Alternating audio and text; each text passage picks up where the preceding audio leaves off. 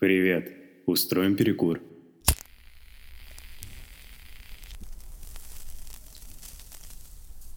Привет, это снова я. Меня зовут Баков, на тот случай, если ты забыл, как меня зовут.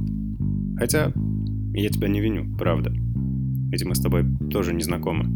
Но это не суть. Пока ты закуриваешь, хотя я надеюсь все-таки, что ты бросаешь курить, ну или вообще не куришь, тогда ты молодец. Я тут недавно задумался о происхождении некоторых слов. Например, почему зонтик – зонтик, а врач – это врач.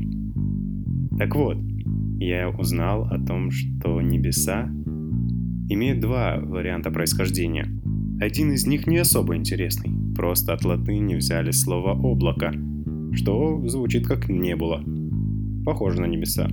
Однако, если мы говорим про русское слово «небеса», Намного интереснее теория того, что все-таки люди верили, что на небесах нет беса. Это звучит куда интереснее. Кстати говоря, мошенника называют ну, не совсем правильно. Когда-то на Руси мошенниками называли вовсе не тех людей, которые мухлюют в картах или пытаются вас обмануть.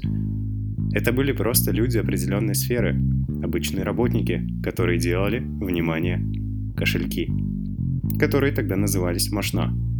Отсюда и мошенник. Еще немножко про мир разбойников и хулиганов. Кстати говоря, про хулигана.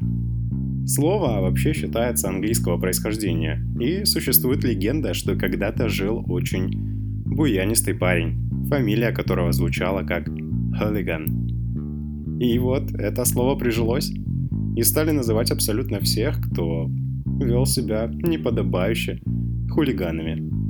Наверное, не очень приятно, когда твоей фамилией называют не очень хороших людей. А слово «врач» имеет совсем интересное происхождение. Когда-то на Руси, ну и не только на Руси, в принципе, по всему миру, людей лечили заклинаниями, нашептываниями, бормотаниями или даже болтовней, как считали обычные обыватели, не сведущие совсем в магии. Так вот, тогда болтовня называлась враньем. В принципе, это правда, потому что, ну, скептики они были всегда. А, как известно, кто трубит, тот трубач, кто врет, тот. Не будь как те врачи. И бросай курить. Это правда вредно.